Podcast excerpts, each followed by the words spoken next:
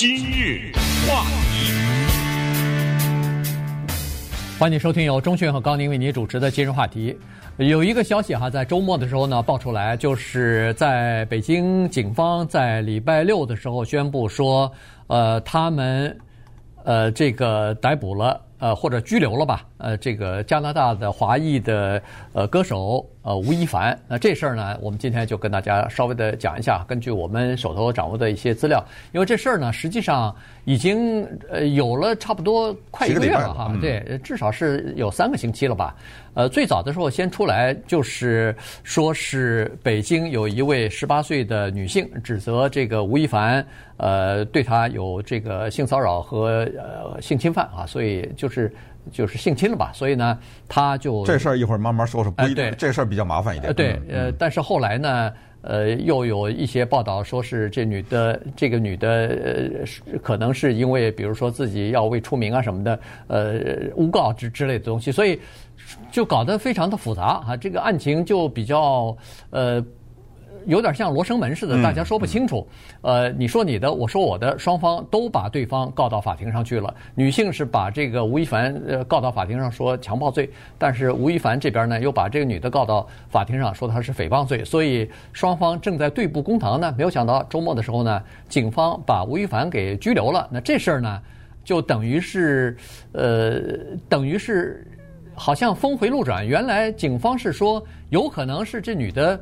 呃，叫做为了自己成名啊，编造的这么一个说法。但现在突然又逮捕了吴亦凡，所以这事儿我们就看看情况到底怎么样吧。我，我先问你，你知道吴亦凡是谁吗？说实话，没有这个消息，我真不知道。哦，对，你看过冯小刚一个电影叫《老炮儿》吗？看过啊，里面有一个富二代，开着跑车。哦，哦一点印象不深了是吧？一点都、哦、一点都不。那我就告诉你，里面有一个富二代，那就是吴亦凡。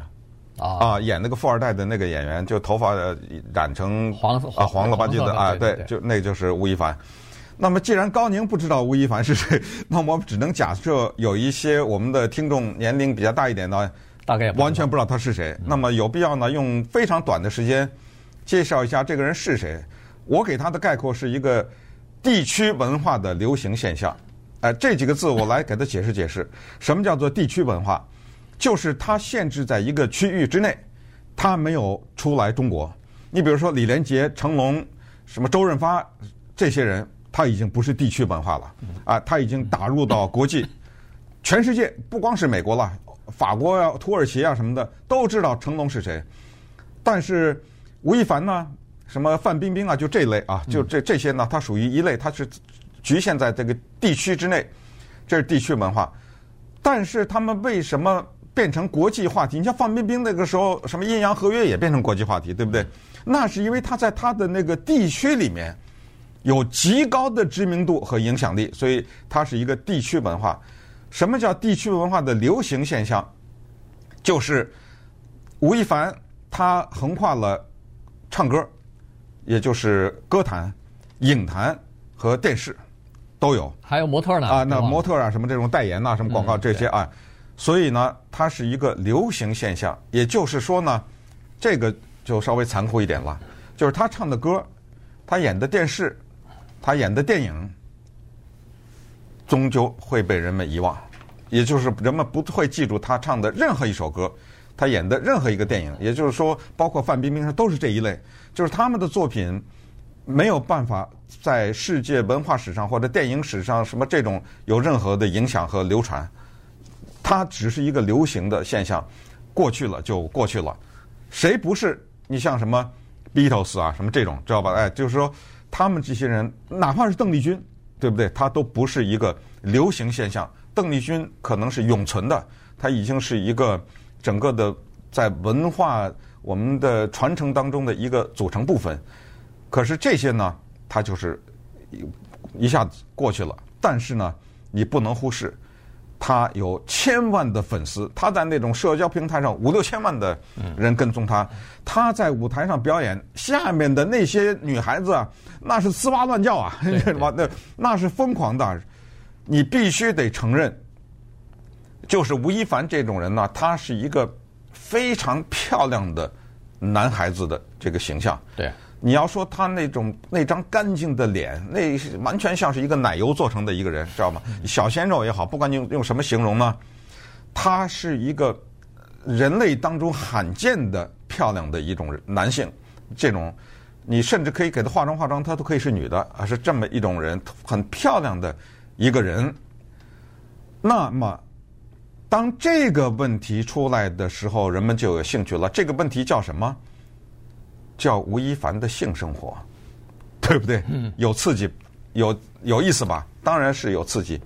当然是大家感兴趣，而且呢，这个里面还涉及到另一个问题，就是当他被另外一些女人，现在说有三十几个啊，提出来说他性侵啊什么之类的时候呢，有一些人就可以迅速的做出结论来，这个就是我们说的媒体审判。你现在一说北京朝阳区公安局把他拘留就行了，这基本上已经 这基已经定罪了，对不对？这基本上就像他已经犯罪了一样，可是。这个问题，说实话没有那么简单。这跟你喜欢他不喜欢他没什么关系。我们来看看这个问题不简单在什么地方。嗯，呃，说实话呢，这个 吴亦凡，你如果一仔细就是初一看这个人的照片也好，视频也好，你觉得他当然刚才所说的都是对的啊，呃，都是非常漂亮、什么干净之类的。但是特别像那个韩国的那些，没错，哎，做人工做出来的那些呃男孩子，你说的正对，他还在南韩韩国的乐队里出道呢，他是南韩的 K-pop 里边出道的，对，EXO 这家这个乐队里边的，好像是中国组合的队长还是什么的，所以他后来离开那个组合，韩国的这个青年组合之后。自己才单干的啊，自己开始走上歌坛啊、影坛之类的，所以呢，他是呃，他是这么个情况。于是你就可以想象得出来，他的粉丝一定是什么十八九岁啊，呃，这种非常年轻的这个女孩子。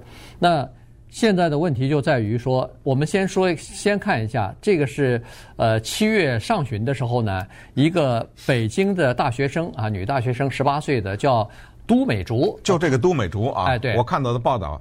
一会儿说十七，一会儿说十八，一会儿说十九，你知道吗？对，对，呃，至少他是说在十七岁的时候认识第一次认识的这个吴亦凡，然后当然他是通过吴亦凡的助手啊，或者说是他的这个经纪人经纪人呐，呃，认识的哈，然后。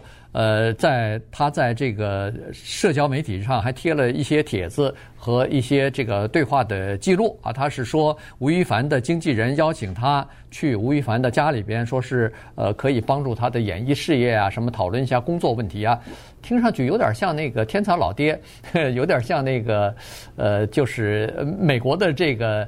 呃，天才老爹的这个做法，他就是说，哎，利用自己在圈内的这个影响力，来，我培养培养你，我培养培养你，帮你帮你介绍几个知名的，比如说是你想到电视电影界的话，我给介绍几个知名的制片人或者是导演，然后呃，打开你的这个心路啊之类的东西。他他据他说啊，据都美竹是说，他是这个呃吴亦凡的经纪人跟他说。他们可以帮助他呃走上演艺之路啊，成就他的这个演艺事业。于是呢，他就去受接受邀请，去吴亦凡家中去喝鸡尾酒啊，然后去呃去这个去呃等于是看看呃是不是有这个门路吧？因为我们都知道，在中国大陆。呃，门路和人际关系是哪儿都一样，哪儿都一样，重要的。好莱坞也一样啊，没错没错。嗯，要要不然你不认识人，你可能要付出十倍的努力哈。如果认识一个人的话，可能进门就或者进这个行业就比较容易。首先要说一下吴亦凡的影响力，也就是说，他的影响力可不可以让都美竹、王美竹、李美竹成名？百分之百可以告诉大家。也就是说，他的影响力大到这个程度，就是现在咱们来谈谈谈一个片子。你让我吴亦凡出演是吧？吴亦凡绝对，我给你保证票房，确实是他那几千万粉丝绝对看，对不对？嗯。顺便说一下，吴亦凡他的身价上亿啊，绝对的是不缺钱啊，钱是多的已经不知道该怎么花的地步。吴亦凡说一句说，呃，这儿有一个女的，她跟我配戏，你不让她演是吧？我也不演。或者话有时候不需要说的这么明白，知道吗？哎，我了，我给你推荐一个人。你那制片商，你制片人你敢不用吗？我什么再多的话我都不说了。哎，我给你推荐一个，你你试试他。而且又不需要是什么大的主角，而这对吧？而且这些女孩子都漂漂亮亮的，对不对？啊，把个台词背一背，那我那个挤出几滴眼泪来，对不对？这个东西好说了，没什么大不了。而且说实话，吴亦凡演的电影一一半以上是垃圾电影，所以那种电影都是那种大片啊、科幻的什么之类的，呃，在天上飞一飞啊，穿一个古装啊，你知道吗？啊，那好说了。所以吴亦凡有这个影响力，这是肯定的啊。也就是说，他要是真的愿意帮忙的话。那是没问题。那么接下来的问题只是，还是回到他的性生活这问题，因为他不缺 女人，他可以说不缺到一定的程度，已经知道吗？那么怎么会变成了这个事儿一个这么丑陋的事情，以至于他都被拘留呢？那我们接下来看看都美竹这个人。今日话题。欢迎继续收听由钟迅和高宁为您主持的《今日话题》。这段时间跟大家讲的呢是加拿大的华裔呃歌手吴亦凡哈，在周末的时候呢被呃警方给在中国被警方给拘留了。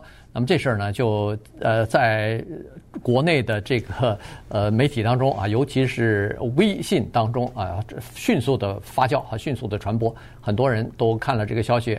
据说还有六七百万人点赞呢。呃，对这个对这个事情，应该这么说，是不是谴责他的人多于替他说话的人，呃、为他辩护的人，对，对不对？这是一个非常正常的，或者说是经经常看到的现象，就是当一个呃，当一个高高或者人们说是认为是高高在上、嗯、或者有钱年年轻有钱这样的一个人，如果要是被什么警方逮捕调查什么的，很多人都会。觉得这是拍手称快，哎，对对对，拍拍手称快啊，罪有应得之类的。嗯、好，照照呃，都美竹说呢，他是说，呃，不是约了去吴亦凡的家里头喝酒，然后喝着喝着，他说他就失去知觉了。显然，他认为说是有什么迷幻药之类的在里头，所以等他醒来的时候，呃，这个不能是确凿的啊，只是他他他这么他这么说的啊，就是都美这个非常重要，这个对所有的东西，咱们说的都是一面之词，哎，都是一面之词。现在警方还在调查呢。警方也没有给出任何的理由，说是我们有什么证据之类的，只是说根据网上说他这个吴亦凡和多名女性发生这种呃关系，有诈骗嫌疑之类的，就或者说是骗色的这个嫌疑，或者说性侵的嫌疑，所以呃拘捕他啊，在进行调查，这是警方的给的说法，也就是说没有公布呃有什么证据。那好了，这个都美竹说她醒来以后就躺在吴亦凡的床上了，于是这事儿就已经发生了。然后他是说和吴亦凡的关系一直保持到今年的三月份。三月份之后，吴亦凡开始就等于是不接他的电话、不回他的信啊什么的，就开始双方就等于是呃没有什么往来了。